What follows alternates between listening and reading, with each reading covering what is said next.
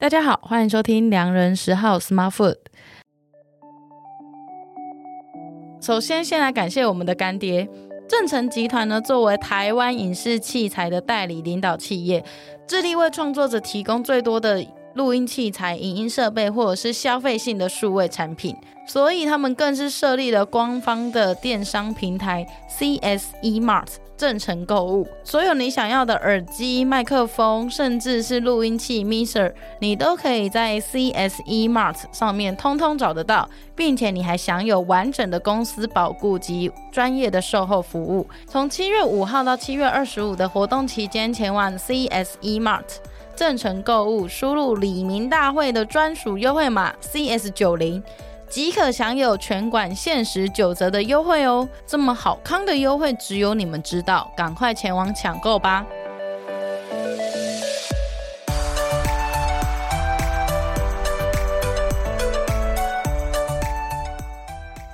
！Hola 豆豆我是十号。在上周，我们邀请到 ABV Bar and Kitchen 的创办人 Gamilo，同时也是我西班牙语系的学长。在这个同时呢，我也收到一个出版社的邀请，他们希望我可以帮忙介绍一本西班牙伊比利火腿的书。那它的书名也是写得非常的浅显，它就叫做《伊比利火腿的一切》，西文是 Del cerdo ibérico me gustan astalos andales。今天我有一个管道可以推广我们曾经学习过的文化，在还没答应之前，我就稍微去看一下作者的资讯，才发现天哪，这不是我的大学同学吗？因为他可能就是毕业之后他就去西班牙工作，我们就再也没有联络了，所以谁也没有想到我们会用这样的方式相聚。在西班牙的这几年呢、啊，他出入了西班牙的食品工业。最后，他踏进了有百年历史的伊比利火腿厂 Galasco。今天我很荣幸的可以在良人十号的节目上邀请他，让他以这几年他在西班牙的所见所闻，还有他所学的专业来跟大家分享所有伊比利火腿的一切。接下来就让我们欢迎 Galasco 伊比利火腿的国际推广人陈宥妤妤妤。Hello，大家好，我是幼鱼，然后我是伊比利火腿的推广人。我最近也出了一本新书，叫做《伊比利火腿的一切》。我觉得我们的缘分真的是非常的奇妙，因为毕业之后我们完全都没有联络。我们是因为上礼拜你的出版社就是传讯息给我，然后希望我可以帮忙，就是呃介绍给大家这一本书。然后我看到的时候，其实我非常开心，因为他讲的是伊比利火腿，就是这个东西就是比较算是西班牙的特色和文化。然后我当下就想说，哦，好啊，好像没什么不行。再去查了一下，就是他的作者之后，想说，哦，这名字陈宥宇好熟哦，该不会是我的大学同学吧？对啊，就是蛮巧的。嗯，那首先我们先来聊聊以前我们大学好做过什么事情好了，因为。其实我对你的印象就是你是一个非常非常认真的人，然后你都会是可能大一大二的时候，那时候我们还有很多共同的课程，然后你都会可能是比较少翘课，然后会坐在第一、第二排，很认真上课的人。就是就是大家都觉得我是很认真上课的人，然后。可能我也塑造这个感觉吧。可是我在大一的时候，就是学西班牙文学的很辛苦，因为那个时候，诶、欸嗯，一直觉得说大学好像就是一个新的世界，然后老师也会是很不同的教法啊，或者是说一个新的语言，应该是以这种像以前在说的嘛，什么沉浸式教学啊，沟通式教学，结果。上了几堂课，发现嗯，并不是这样。其实就是要从非常基础的东西，或者是从很多很死板的东西开始。我当然希望说现在已经不是这样，可是当时那个时候学的，嗯，嗯就不是很顺利，所以就常常要在第一排啊，因为感觉说感觉会听到的比较多，听的比比较多，但是也没有比较懂这样子。因为我们以前大学的时候其实不算是很熟的人，然后所以我们没有聊过功课这一块。嗯所以你那时候是会觉得说，就是学校就是呃教学西班牙文的的方式有点太对传统了嘛，就是跟我们以前学英文一样，就是就是从文法。然后开始教，然后虽然也有像你讲的沉浸式教学的这块，嗯、就是 conversation，就是绘画课，但是毕竟它的比例比较少，文法的部分真的是也真的蛮古早的。嗯、毕竟我也有被打。对啊，我觉得还是概念的问题吧，因为可能大家都都觉得说，就是诶，该怎么说？今天如果我们是教一个台湾学学生，跟教一个好来自诶。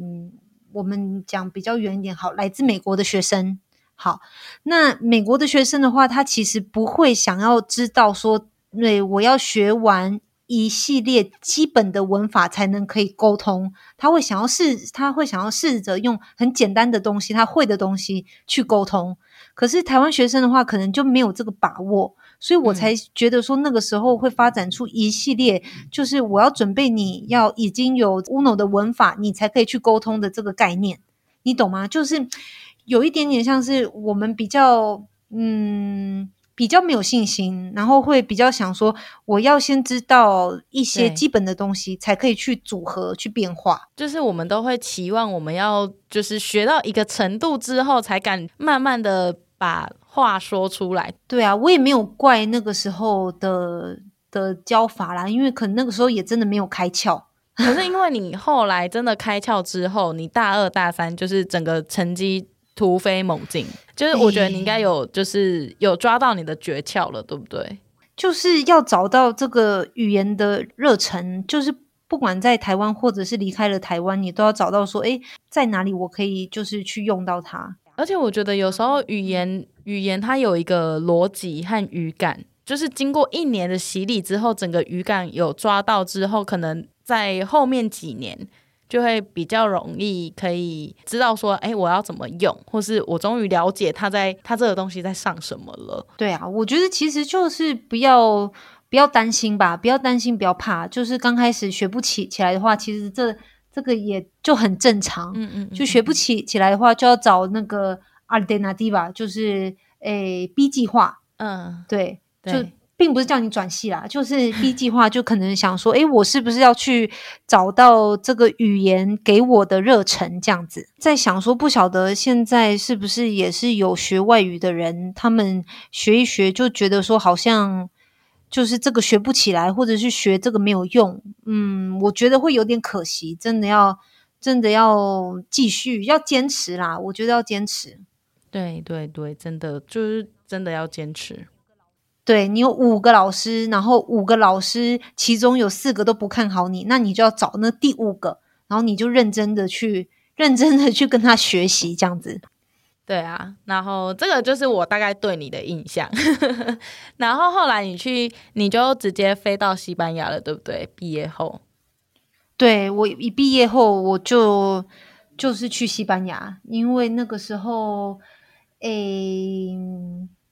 可能大家都 我都觉得，我都觉得那个时候很茫然呢、啊，就是大四的时候。就是大家都好像要急着找工作什么的，嗯、然后我那时候我也想说，差不多也是这样，那我就去西班牙。嗯、然后我那时候去的来的时候，因为我现在在西班牙，诶，来的时候刚好是他们经济危机已经到了谷底，基本上非常非常的萧条，萧条到什么地步呢？就就就就是他们的那个、嗯、医院，公立医院。诶，大医医院像台大啊这这种地方，他们的那个灯，日光灯要一排开灯，一一排开灯，一排关灯，他们就是要省电，因为他们没有钱去付那个电费，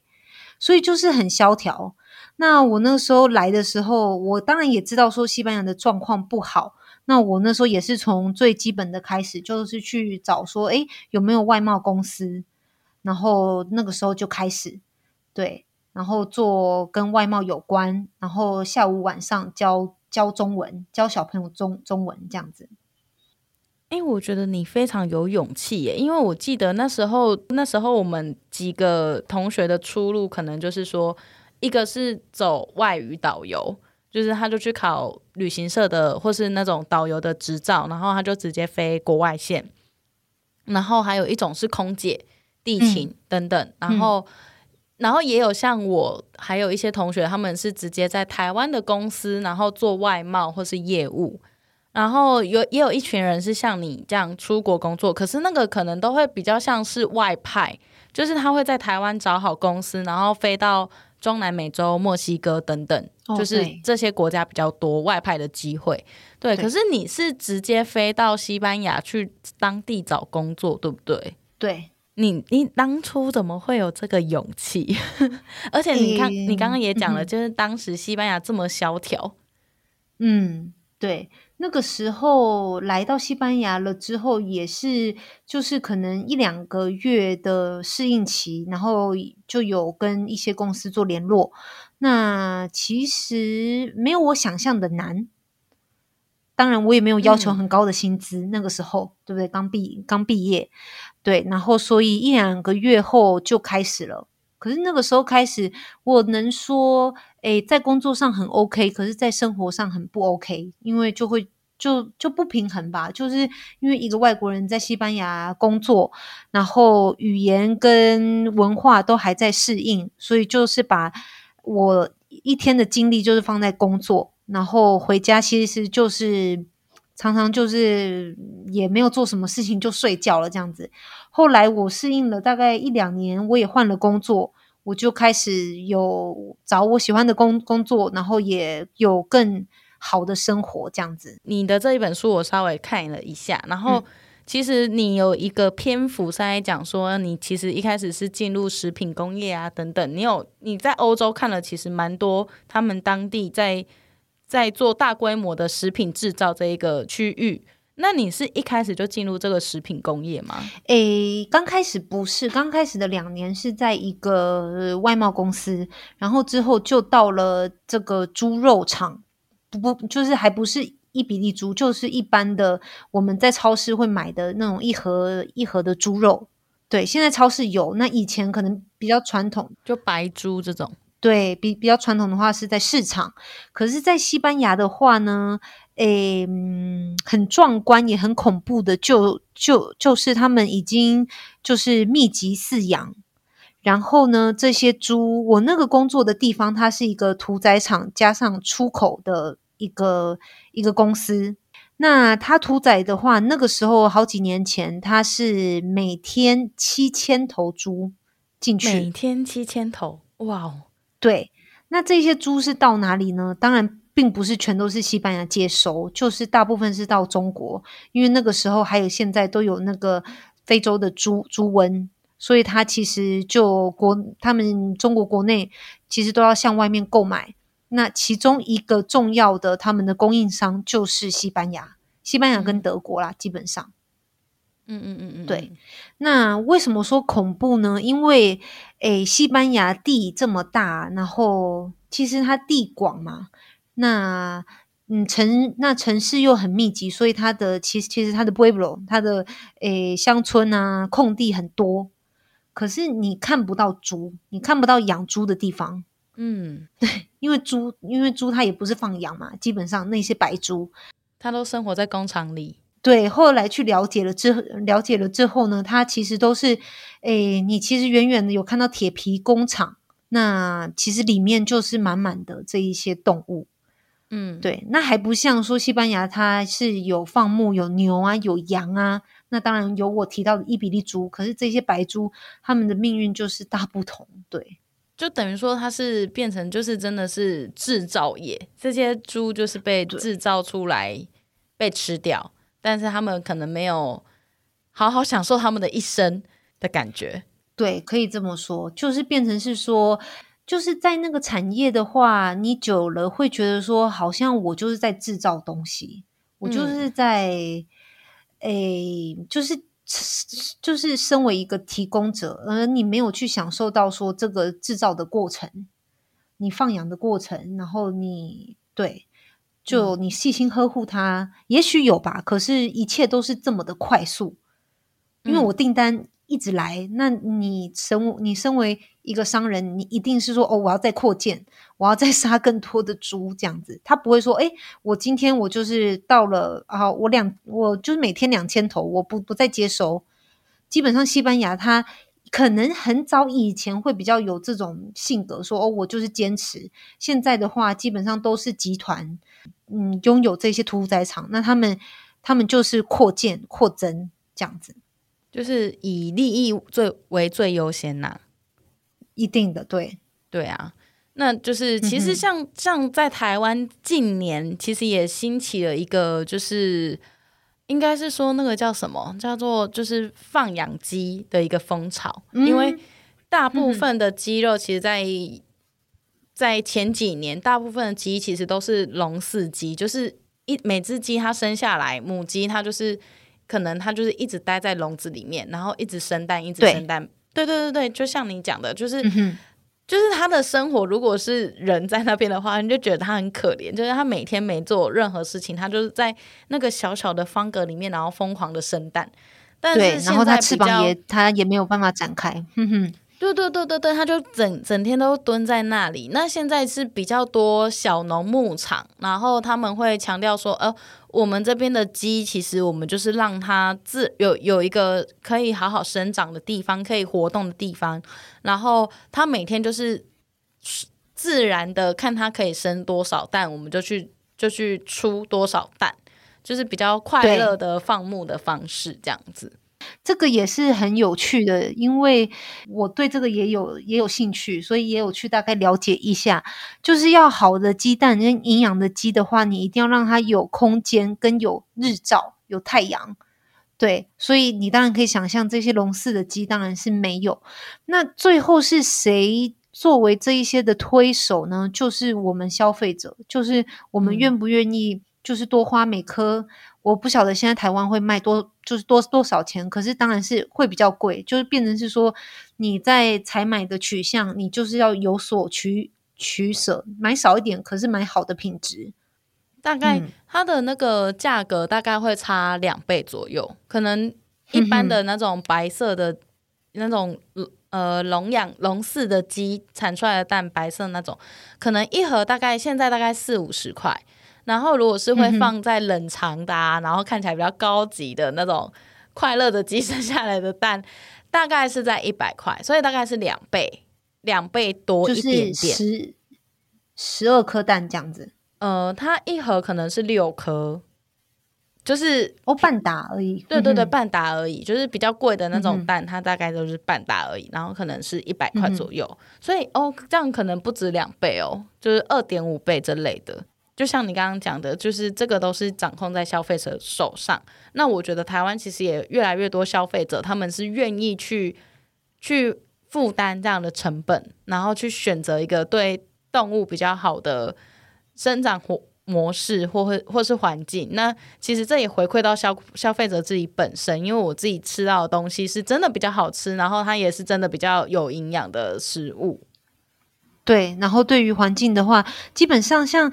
诶，如果讲到密密集跟放牧的话，当然一个很重要的是数数量的话会减少，然后再来就是你怎么去处理它的排泄物，这个也是就是这些嗯牧人们他们会需要的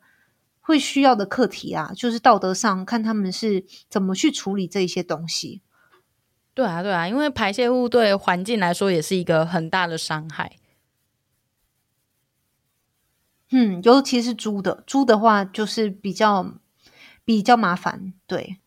一开始就是你先进入了那种比较商业化的食品制造公司，然后但是后来你现在是到了 Galasco，嗯，它是一家以贩售伊比利火腿的传统产业。我我觉得很特别的是说。你在书里面其实你有提到，这种西班牙的传统产业里面，其实大部分里面的员工都是西班牙籍的男性。我觉得很厉害的是，你怎么有办法得到这一份工作？就是他们怎么肯肯 hire 你？因为其实就是欧洲，我觉得欧洲它还是偶尔会有一些就是种族的问题在，然后尤其是对亚洲人，可能他们一开始不会那么的信任，或是。可能他们对于亚洲人不是那么的，应该是说不是那么的熟悉。然后你是怎怎么样让他们信任你，然后让你的让你可以担任他们这个国际推广人的职位？嗯，这个问题很有趣，而且有很多可以聊。就是那个时候，那个时候结束了这个白猪的产业，我那时候也是在帮他们做出口。然后我那个时候做完，我离职，我就心想说，我绝对不要再做跟猪有关的，因为实在是太恐怖了。恐怖的意思是说，不管是量啊，或者是工作的压力也好，等等的，那这个是我比较没有办法承承受的。那我那时候就是想要转换跑道，那我一直对。吃跟美食都很有兴兴趣，尤其在西班牙的话，它基本上是，诶，不管是它的农产品也好啊，或者是说它的就是其他的美食，都其实都是蛮有名的。那我那时候就开始找，可能是酒厂葡萄诶葡萄酒，或者是比较特别的美食，橄榄油等等的，帮他们做出口。那我那个时候呢，就有地履历到这些有酒厂啊、橄榄油啊、鱼子酱啊等等的。那那个时候我没有我肉的我都排除掉。那之后呢，可能我履历也是串通了，就就是可能也也有一在一一些平台上，那就有猎人头公司来找我，他就说有一个很很知名的火腿厂，他他就是想说，诶，他有这个职。职缺问我有没有兴趣这样子，那我心想说好，那我研究一下这个公司，那我过几天再回答他。那我研究后，很妙的是这个公司的资料也不多，然后我就心想说好，没关系，那我就试试看。对，然后我那个时候就接受了第一次的这个面试。那那个时候其实很妙的是。跟面试的老板，他就是我现在的的老板，叫做 Francisco。Francisco 他就是非常非常的平易近近人。嗯，那我们那个时候的面试基本上都在聊吃的，所以就很像是美味把我们两个人串联起起来。一个西班牙人，而且他是在他虽然是住马德里，可是他也是游历过很多地地方，所以他对亚洲也很好奇。对，那我们就在聊。都跟工工作没什么关系，就是聊得很很很合这样子。对，那那个时候我也确实发现说，诶，我是里面公司唯一的外国人。那我那时候也不是很在意，可是后来我进到了这个产业了之之后，发现说，诶，全部的 Iberico 的公司，诶，他们其实没有外国人在公司里面工作。因为他们算是很传统的这个很保守的企业这样子，他可能想说外国人可能不是这么的好合作，对。可是以我的经验来讲的话，诶，我在公司基本上的经验都是蛮蛮蛮正向的这样子，对。当然也不是我只聊吃的啦，当然不是说我聊吃的，所以我就进了这个公司。就是后来我们还有第二阶段，我们讨论一下说，就是要怎么样的诶工作计划。那当然在书里面我有谈到，就就是我们有就是盲测这部分，就是他有让我品尝不同的火腿。嗯、那我那时候基基本上对于火腿就是根本就是一一知半解。我就是靠我一点点的一些感觉，那我就是跟他说。那后来当然在产产业里面，我又继续学习这样子，所以今天才可以来这边跟大家分享。以前其实我们在讲呃伊比利猪的时候，其实我觉得啦，我们在学校学的东西对它其实非常的少。就是我们先从伊比利猪的最原本的根源来说好了，就是因为那时候你说你出了这本书，是因为你觉得现在大家自从台湾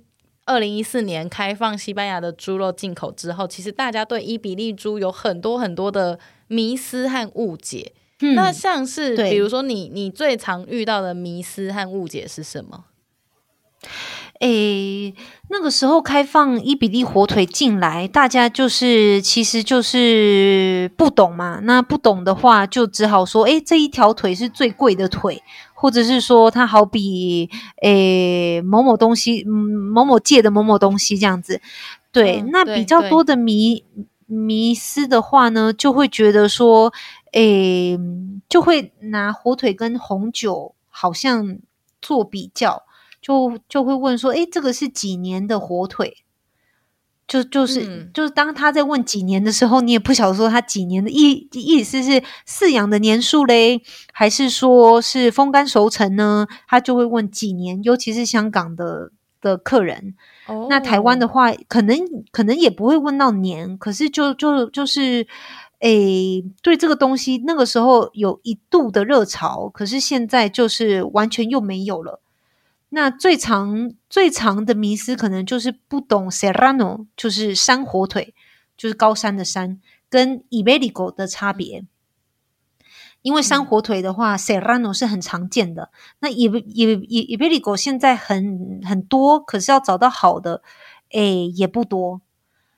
那另外的不算是迷思，另外两个。一个是大家觉得说火腿的话呢，尤其是好的这种 Iberico Bellota 的火腿，一定要有一个试肉师，一个 cortador 要去切它。那这个切的人呢，肯定很懂火腿，就大家会这样子觉得嘛，就会觉得说哦，切肉的人好像就是专家。那其实也不一定。第一，诶，好的火腿呢，它当然整腿的话，带骨的话，你要有专人去切。要切的好，那才会好吃，这很重要。那如果呢，你想要用其他方式切的话呢，就是去骨的火腿，然后用机器的切法。对，这在欧洲的话，其实是已经很常见了，因为这是比较比较现代的一种吃法。就你不用去依靠说一个、嗯、一个试肉师他切的好不好，我也不知道，那去去影响到你的火腿。对，再来就是，诶、嗯，切肉的试肉师、切肉师，他不一定懂这一条火腿，这很重要。所以就是他会切，可是不一定懂关于火腿的事情，这样子。再来另外一个迷思，应该也不算迷思吧，就是大家的想法会觉得火腿要配那个哈密瓜或者是香瓜。对，很多我查很多资料都这样写，但是我没有配。对，因为诶，我有写一个文章，我在书里面的话，我是没有直接提到，可是我是建议是说不要配太甜的东西。那配香瓜跟配哈密瓜，对于伊比利火腿，尤其是橡果放放养的，我是说我觉得很伤感情，因为因为它的味道很细致，然后它的香味呢，它不会冲击到你的这个嗯。冲击到你的味觉太重，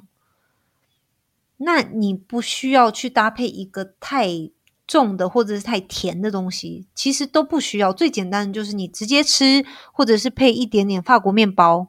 那你要搭配一些小菜搭把，当然也可以，或者是你要入菜也可以。可是香瓜的话，可能我自己的自己的感觉也比较重吧，我我不会搭配香瓜。可是山火腿那个 Serrano。你可以搭配，因为它的味道就是比较寡淡，它就是咸。那你咸的话，你可以配甜的或者是比较香的东西。可是 Iberico 的话，我觉得配香瓜真的就比较伤感情，就可惜了啦。对对，因为因为两者是不一样的。其实我自己我自己在今天跟你录音之前，上礼拜我自己也实测过吃过 Serrano 跟。Iberico 两个一起吃，然后我真正来比较它们的不同。这个我们等下好好来聊一下。嗯、我们先来聊聊，就是为什么 Serrano 它的山火腿是用就是“山”这个字啊？我其实刚刚听到，很好奇是这个、哦、这件事情。诶，在风干火腿的部分呢，其实最适合的地方都是比较高地的区，或者是说它有比较诶干冷的山峰。那嗯，Serrano 的话呢，它就是山火腿，它传统的制成是在比较高地的地方做风干。可是现在的话，现在没有了，现在就是在任何地方，因为很多都工业化了，它就是放到冷房里面，那去做这个风干，它就不是自自然的。以这个 Serrano 来说的话，对，嗯嗯嗯，所以它是山火腿。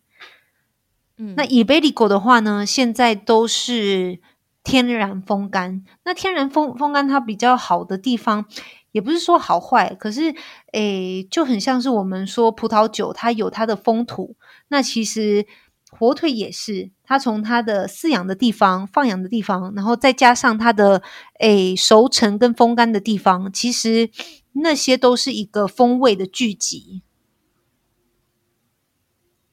那一般来说，Serrano 跟 Iberico 它的它使用的猪肉上面其实就是完全的也都不一样，对不对？就是 Iberico 的，就是伊比利猪，它才能做出伊比利火腿嘛。但是会叫 Serrano 的这种火腿，它其实就是一般的白猪或是一般的猪种，对对吗？对，我想说在这边就是先帮我们的听众做一些最基本的一个科普，对，因为我觉得大家可能看到、嗯、哦火腿火腿。然后，像在超市里面你看得到的火腿，可能它来自于西班牙，可是它就是写 Serrano 火腿。但是我觉得一般的消费者，他如果没有特别去做研究，或是去去看这相关的知识的话，他他们可能也不知道这个是什么意思。对啊，太好了，在超市的话呢，你可以看到 Serrano，或者是它中文写塞拉诺。火腿，然后你会看到它的色泽就有点像是，诶，我们在就是火锅店的那种肉，有一点像，因为它都是它的颜色比较淡嘛。嗯、那你也看不到它太多的脂肪分布，对，比比 SOS 它比较白，然后你看不到它里面的脂肪线条，有的话也很少。对，那它的猪脂呢，就就是来自你刚刚说的，就是白猪猪种。那白猪猪猪种的话呢，它在饲养过程，它就是增肥的快，它很容易就长大，所以它在短时间呢，就四个月，嗯，四个月到五个月，基本上它就是已经达到可以屠宰的重量。那它饲养它长大的快，因为也是密集的饲，就是喂食它这样子。那那如果是伊比利猪呢？伊比利猪的话呢，它是伊比利猪种。那顾名思义，就是来自伊伊比利半岛、葡萄牙跟西西班牙有的当地的猪种。那伊比利猪还可以再细分更多的这个，就是诶科目这样子，就是更细的猪种。那我们就讲伊比利猪的话呢，它的特特色呢是它增肥的慢，然后它蓄脂的功能很强。因为它需，因为它之前都是生活在野外嘛，现在也是。那它冬天的话，它是需需要很厚的脂脂肪可以过冬，所以它增肥慢，可是它脂肪多。嗯，那还有很特别的就是呢，它的诶脂肪呢，诶也可以渗透到肉里面。嗯，所以有肌肉有肌肉内的脂脂肪，所以就会说就很像是我们说的那个油花。就是你在吃伊比利火腿的时候，你其实它的白色的脂脂肪是渗透在里面的。这时候大家可以就是上我们的 IG 看一下，我们就是会在 Instagram 上面放的图片，可能我们会把伊比利猪的那个图片啊，就是直接放在我们的 Instagram 上面给大家看。嗯，然后呢，Serrano 的话呢，塞塞拉诺它的风干的话。诶，如果是天然风干的话呢，它不会超过一年哦，这么短，就是它就是挂在那边等它干嘛。那基本上如果是 Iberico 的话呢，它基本上呢后腿，如果是 Jamón 后后腿的话呢，要三年到四年的天然风干，所以他们在制造的时间上就是差非常多。然后 Iberico 的话，尤其是放养的部部分的话，它是有限制的，因为每年在西班牙的话就是这么多猪，它不会，它都是有控制住的，它不能说哦，我今年就是要增加诶几万头，不可能，它就是都有控制住，因为那农业部它就是要维持这个数数量，因为都是放养的嘛，他们不希望有太多或者是太少这样子。嗯嗯嗯，因为我。我呃，就是看完这本书之后，我觉得我对伊比利猪也有一定的了解。然后里面其实就有讲到说啊，其实每一个伊比利猪，像你刚刚说的，就是细分，然后他们有分四个等级嘛，对不对？就是像是空间的部分，可能他们不希望养太多，是因为就是每一只伊比利猪，你要维持在最高的那一个等级的话，它其实生活生活的空间需要的是一个蛮大的空间。对，每一头猪的话，基本上三公顷。嗯，对，三公顷是什么概念？一个足球场吗？对不对？三个，三个足球场，一只猪要、嗯、要活在一个三个足球场。对的森林。哇，他们过得比我们还要好哎。诶，然后另另外一个就是你有提到有分级，其实我们也不用想的太复复杂。就是伊比利火腿的话呢，你其实你只要看它的饲养方式，如果它的猪种它已经告诉你说是伊比利猪，那你再来呢，你就要看它是什么饲，饲养的饲，通常标签会写说谷饲，谷物的谷，那那个的话呢，嗯、基本上它就不是放养到橡木林。它也是会放养，可是它不给它吃，就是天然的这些橡果。那如果它是标示是橡果饲，就代表是橡果林放养的。那那个的话呢，其实就是我们今天在讲的，其实它是算是最最珍贵的啦。呃，要花最多时间去养育它的，对。像我们刚刚就是也是很粗浅的介绍伊比利猪跟一般的白猪有什么样的不同。那其实我相信西班牙火腿，其实它在西班牙的饮食里面其实占了一个很重要的、很重要的文化的指标。比如说西班牙火腿，它单吃也可以，然后它做成 tapas 也可以，嗯，然后甚至我觉得有个东西是我们以前在戏上很常看到，可是。一出西文戏就再也没有看过的是 Bogadillo 哦，对，在这边的话很常见，嗯，对对，就是 bocadillo 在西班牙超常见。bocadillo 是什么呢？就是它就是有点类似 Subway 的东西，就是一个白面包，然后里面不会有生菜还是什么，它就是大部分都只会加西班牙的。火腿就是可能可能它就是一般的白猪，或者是就是 Serrano 的火腿。Bocadillo 可能在西班牙是这样的概念，就是每个路边每个街边都会有一家 Bocadillo，就是卖面包然后里面夹火腿的店。可是就是我其实去台湾很多西班牙的料理，就是完全都没有看过这个东西。就是都没有人聊过 bocadillo 这个东西，因为我在想，我在想会不会是因为因为 bocadillo 它就是比较素食嘛，就就是你带着就可以走，或者是说你要出去野餐啊，或者你要去郊郊游，或者是说哦，就是这边的小朋友他们午餐他爸爸妈妈也会给他们带 bocadillo，很可怜，对我来讲有点太简单了，就很便宜。我我那时候去西班牙的时候，然后我很穷。我很穷，可是我就是每天都还是想要吃饱，或是我可能想要晚餐吃好一点。那一整个白天，我就会吃一条 bocadillo，然后可能配个啤酒，这这就是我一整天的热量。嗯、然后晚上晚上会再去吃餐厅，嗯、就是吃好一点。哦，那小雪，你你那个时候应该要做，应该要做相反，因为这边的中餐就是会有 menú del día，嗯，就是它会有套餐形式哦。对，通常都是比较便宜，尤其是周一到周五。对，然后晚餐的话，就、嗯、就是你可能哦，你可能去吃几个 tapas，或者是吃一个 bocadillo。对，哦，对耶，来不及了，我下次去我就知道了，还可以再来啊。对啊，中午的话这边都比较大方，就就是会有 menú del día，嗯嗯，就是每日套餐。对对对对对，然后。像是 Segovia 也是一个就是 Iberico Iberico 的产地，对不对？Segovia 那边的话也是有，可是主要的地方不在那边。主要的地、嗯、地方的话呢，有四个，一个呢是萨拉曼嘎，就是有名的大学城。对，它的省里面的一个小镇叫做 Guijuelo。那那个也是我就是我们公司的的所在地。Guijuelo，然后其他的呢，有两个产区在西班牙南部安达卢西亚，一个是哈布戈，另外一个呢是 Los Pedroches 在 Córdoba。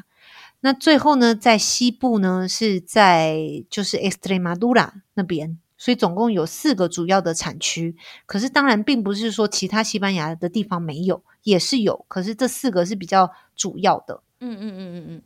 所以我们要，我们如果要去判断一条火腿的好坏，比如说这四个产区它的风味会不一样吗？就是像葡萄酒那样，可能你在什么产区会喝到什么样的呃不一样的感受或什么的，就是连同你刚刚讲的风土。那我们在买伊比利火腿的时候，我们要需要去考虑这件事情吗？对，产区的话也是会有差别。嗯，对，尤其是刚刚讲到两个南部的产区的话呢，他们的因为南部的话，我们都知道说安达卢西亚是很热的，它夏天的话是四十度以上的高温，所以那边的话呢，其实其实火腿的话，它很容易就熟成。嗯，那很容易就就熟成的话，它的味道比较重，然后呢，它的氧化也比较快，然后也比较咸。氧化比较快的话呢，就是代表你吃的时候，你喉咙会有一点点刺刺的，嗯的这种感觉。对，这个的话是我们产区在 Guijuelo 是不喜欢，就是会避免的，因为我们我们不觉得这个是一个好的感受啦。可是有人会觉得说，哦，我一定要这个喉咙刺刺的才是，就是真正的北优达的 Iberico，那这个也是也是就是迷思啦，对，嗯嗯嗯嗯，就是可能大家在制作 Jamón Ibérico，其实到最后都会有一点点不一样和一些分歧这样子。对对，自己本身是 Galasco 的国际推广人，可以帮我们听众就是科普一下，或者是说给我们一些小撇步，就是知道说，诶，如果我今天要要真的要去品尝这个伊比利火腿的话，我我需要介意的是哪些资讯？除了产地之外，我还要看哪些东西，然后我才可以真的去好好的买到、嗯、呃好好的买到一个伊比利火腿，或者是说我可以去。辨识这条伊比利火腿是不是好的？如果是在超市的话，就是一些进口超超市的话，现在也是很多厂家都已已经进入了。那你就是，诶，当然大就是大大家可以看它的中文标标签。虽然我有发现过，很多时候中文标签跟西班牙标签会有出入。好，那我们先讲中文标签的话，它第一个呢，一一定要标明部位。嗯，因为我们是知道猪的话有前腿跟后腿，前腿的话呢，风味不同，价格也比较便宜。那后腿的话呢，它的脂肪比较多，它价格比较高，因为它是众人觉得比较高贵的部分。所以你今天的话，嗯，如果你这两个搞错的话，你自己也会也会花错钱。因为你想要买前腿，可是买到后腿，或者后腿买到前腿等等的。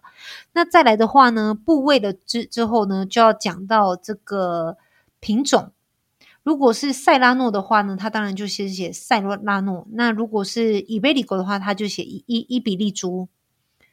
再来的话呢，就是它的平，它的一比例猪的话，它又有分是百分之百、百分之五十、百分之七十五。那其实这个都对我而言的话，我吃过，其实都不是很重要。最重要的是后面的怎么样的饲养方式。好，他今天写了一比例百分之五十，然后呢，橡果放养或者是橡果等级，就看他们怎么标。那这个的话呢，其实是最推荐的。嗯，这个是标签的部分。嗯，再来呢，如果你看了这个它的嗯切片包，嗯，那你其实要注注重的就是它尽量不要颜色太深，就不要是酒红色的。应该是这么说，如果是越酒红色的话，它其实就是已经有点氧化了，并不是说它不不能吃，就就是它的口感的话会比较没有这么的。这么的嗯柔嫩啊，我觉得就以我个人的感了解，嗯，再来的话，其实这个就是你在超商选取的时时候，那如果你是去餐厅的话，其实当然你不能决定嘛，因为就就是你点了，然后厨房里面可能是现切的，或者是它是有切片好的，那他就帮你摆盘，那你一样上了上桌，你可以看说它的颜色是不是 OK，其实。我会比较建议是有点樱桃红，然后再来就是往粉色的这个区间。那如果是伊伊伊伊贝利狗的话呢，它一定要有油脂，对。然后大家也不要把油脂去去掉，那个是最宝贵的部分。嗯，对对，它的香味的来源可以这么说。嗯。对，因为像为了跟你聊这一集，然后我就看完你的书之后，我就赶快去上网，然后去找了找到说，哎，到底哪里可以买到你们家的那个 Jamón Ibérico？然后我又跑去 Jasons，然后他也有他刚他也有卖很多 Jamón，然后他我就特意买了那个，像刚刚讲的哈哈蒙塞拉诺，就是一般白猪出来的猪。这个照片我都会放在我们的 IG 上面，然后我刚刚也有传给幼鱼看。我先说，就是我收到那个礼盒的时候，因为它的礼盒是一个后腿，然后一个前腿，然后它送过来是包装的非常的漂亮，就是觉得说天哪，这个送人也很好看呢的那种感觉，而且是原厂哦，是从西班牙，就是基本上就西班牙，然后仓储，然后仓储到你家这样子。对，然后再来就是我把那个后腿，就是那时候我有跟你说嘛，然后你就跟我提醒说，哎，你那个包装真空包装要打开之前，要先让它回温，离开冰箱大概三十分钟，或是用温水稍微冲一下，让它的那个脂肪有点就是回温，让它的脂肪不要是那种半乳白式的那种状态。对，要变成透明的时候，对，直接拉出来，然后就觉得可以直接上桌，就很好看。有闻到香味吗？你那个时候有有，就是一打开之后，它会是一个有点类似橄榄油的味道。嗯哼，maybe 那个就是你们讲的，就是橡果味。因为毕竟我没有实际看过或是闻过新鲜的橡果嘛，但是我会觉得对我来说，它比较接近的味道，就是有点像橄榄油的味道。哼哼。它会有一个油脂味，可是这个油脂并不是说，就是像台湾人有的人很怕那种油耗味，但是它的油耗，它的油脂味是油脂的香味，并不是那种好像坏掉的那种油耗味，就是它其实是有一个鲜味在，所以你闻到了之后，它其实会让你开始分泌口水。你闻到的时候，就它是一个肉肉的香，然后加上当然是橡果林，然后再来还有窖藏的地方。的这个香味的总和，所以会有一点点，嗯、可能有一点点较长的味道也会有。对，然后相比我买的那个 Serrano 的火腿啊，Serrano 火腿咸很多，然后油脂也非常的少，就可能要搭配香瓜。对对对，然后它，我觉得它可能就是会比较接近一般我们好像对火腿的想象，比较。像我刚刚讲的比较咸，然后觉得它吃起来，它就是真的一定要配东西，或是它吃完一口，你就要赶快喝一杯酒去解腻。嗯哼。可是我觉得 Iberico 的火腿吃起来就是它没有那么咸，然后它的猪肉味就是。我觉得它有它新鲜的味道，但是有一种猪，就是很多人也会怕，会有一种猪的味道，就是没有那种猪的猪臭味，或是一种动物的汗味，就是用台台语讲的话，就是会有动物上其实都会有一种动物原生的那种，比如说牛有牛的味道啊，羊有羊的味道啊，然后猪其实也有那种猪的味道，可是我觉得这个猪的味道是比较少的，但是比较多的是。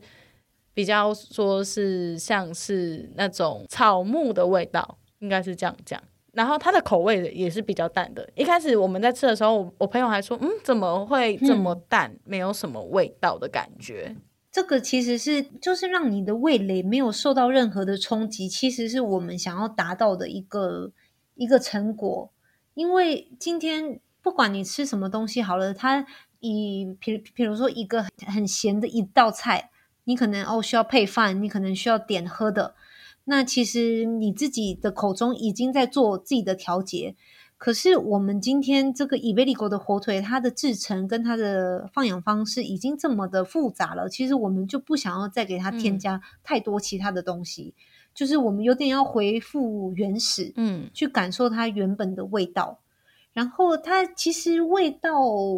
是有的，可是你需要就是让你的嘴巴是。诶，是在一个 neutral 的状态，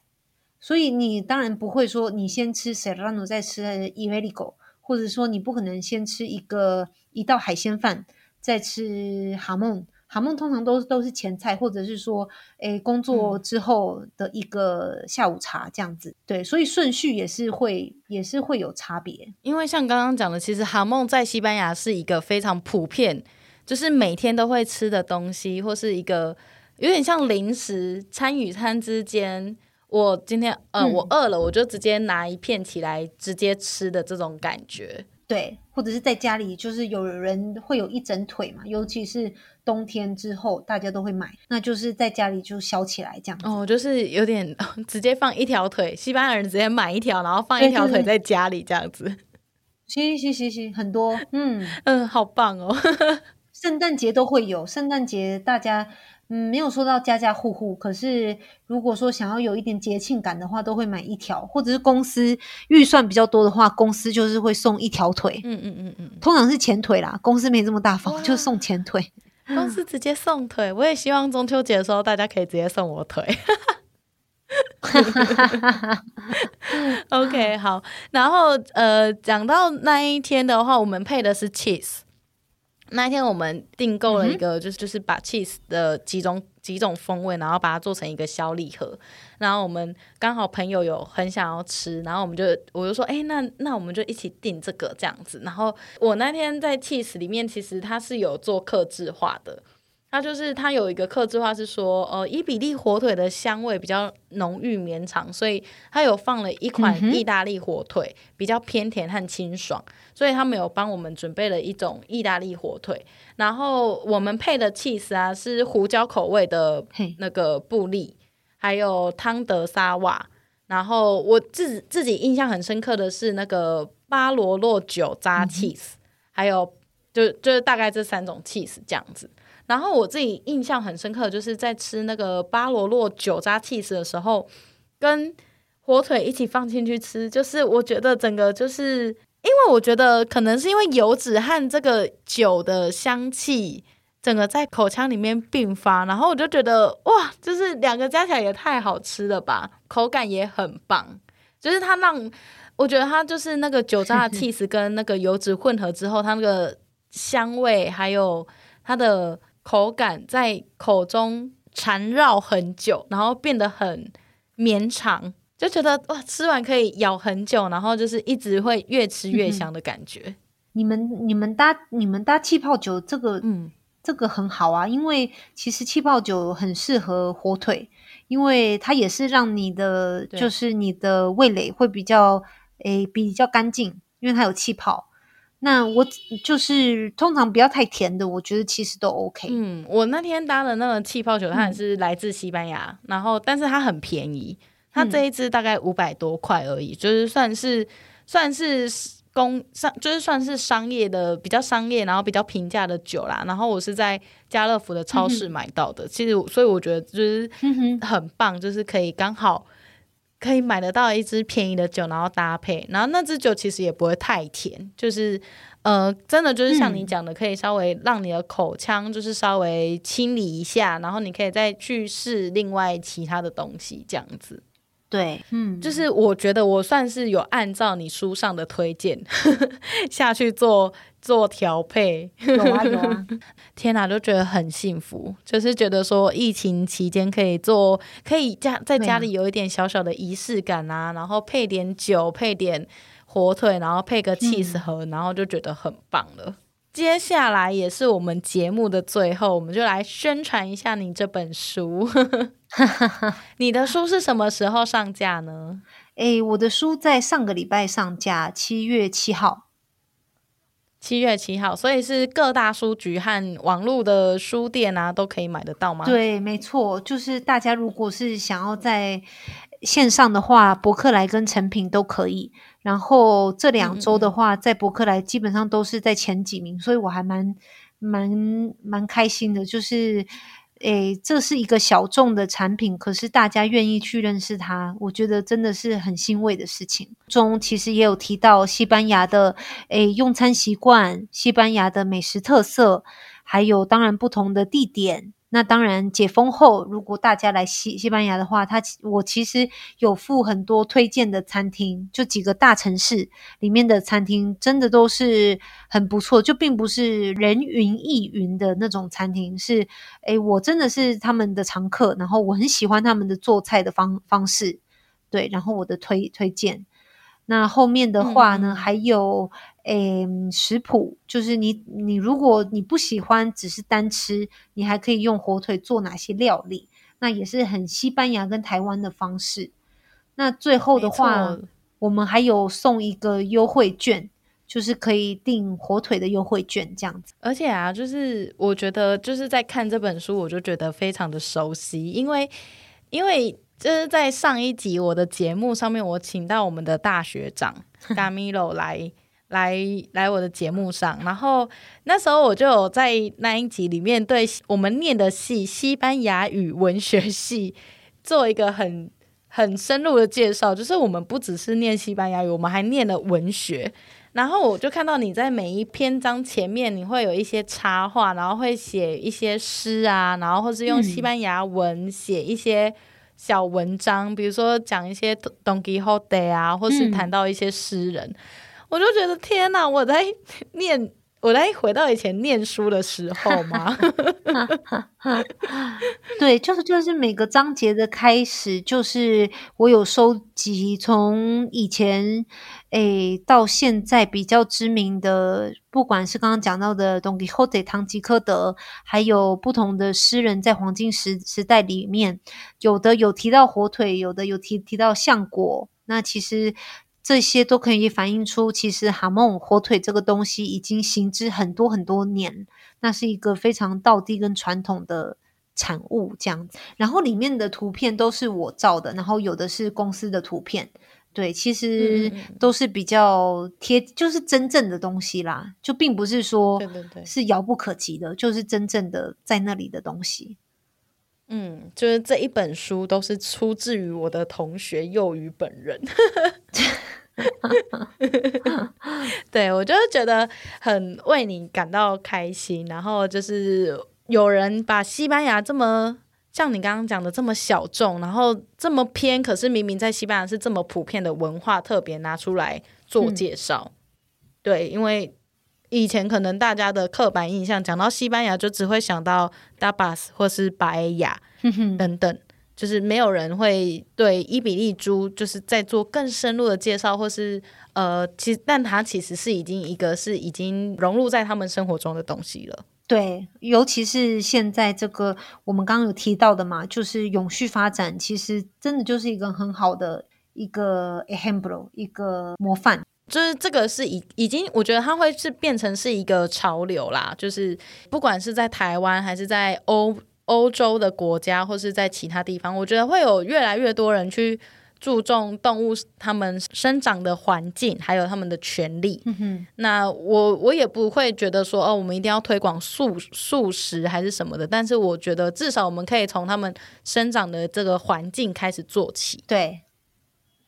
对对对对对，因为这个东西才是真的蛮好吃的，而且它对人的它对人体很好。对。没错，刚刚都没有讲到，就就是脂脂肪的话，它其实其其实其实都是高油酸。高油酸的话，它其实就代表是说它是植物性的脂肪，就是在诶植物就是橄榄油 extra virgin 的这种等等级是一样的，所以它吃的话，其实你是保护心脏，那也会比较降低，就是会有什么三高的几率这样子。对啊，所以像你刚刚一开始说，哦，伊比利猪被比喻为什么呃什么什么界的 LV，但是我 我觉得有一句话，我觉得更好像他被说是会走路的橄榄树。对对，它其实是，哼哼，对，因为它所摄食的橡果，它其实就就是有非常高的脂，就是植植物性脂肪。像这一次，我真的是非常强烈的推荐大家，这一次一定要上我们的 IG 去看一下我们的那个我们的那个图片，因为 我真的把这次的图片拍的很漂亮，欸，完全就是完美在摆拍。然后，呃，它的那个伊比利猪的纹路里面呢，啊，就是脂肪有在里面，然后它在肌肉上面还会有有点像一点一点白白的那个，有点像金箔的东西。对，那个是。蛋白质结晶就是一种自然熟成的过程中会形成的结晶。嗯嗯嗯嗯嗯，对，那它就是蛋白质。对，对大家如果看到那个的话，就也不要害怕，它是正常的，这很正常。对对对对对对对。对啊，你拍的真的很漂亮，那个纹路看起来好好吃喔。对啊，它真的很好吃哎！我们吃完我好饱喔，我那 天吃完我就是整个回家就是。大睡特睡两个小时，这个 full coma。就是好啦，感谢幼鱼可以让我吃到这么好吃的伊比利猪。谢谢你愿意做这个采访，然后让书也好，火腿也也好，或者是西班牙的饮饮食特色能够就是能够宣传一下这样子。接下来也是期待听到你更多的好消息，然后我要等你回来台湾之后，记得要帮我签书。对，一定的，一定的，看看什么时候可以回去。今天我们讲的这些内容啊，不管是书的资讯啊，然后还有一些就是呃，比如说幼鱼他你自己也有一个粉丝团，我都会把这些资讯放在我们的 show note 上面。对，然后如果你对这本书很有兴趣的朋友，你也可以去直接就是直接上网订起来。对啊，欢迎大家去订书，现在还在新书特价中，所以大家可以把握机会。然后那个书腰可以寄，就是截角寄回出版社，我们会提供抽奖。那这个是其实会蛮，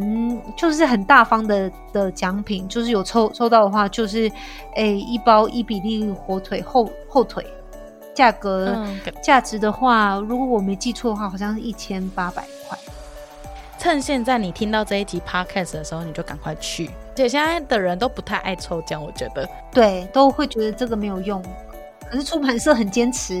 所以我们就说好，你去做的话，就是得奖几率很高。对，嗯、好啦，那我们今天很开心的邀请到我的大学同学，同时也是 Galasco 的国际推广人陈佑瑜来到我的节目上。然后大家如果对西班牙的生活有兴趣的话，都可以去 follow 他的。Facebook 的粉砖，太感谢了，谢谢，谢谢你，谢谢。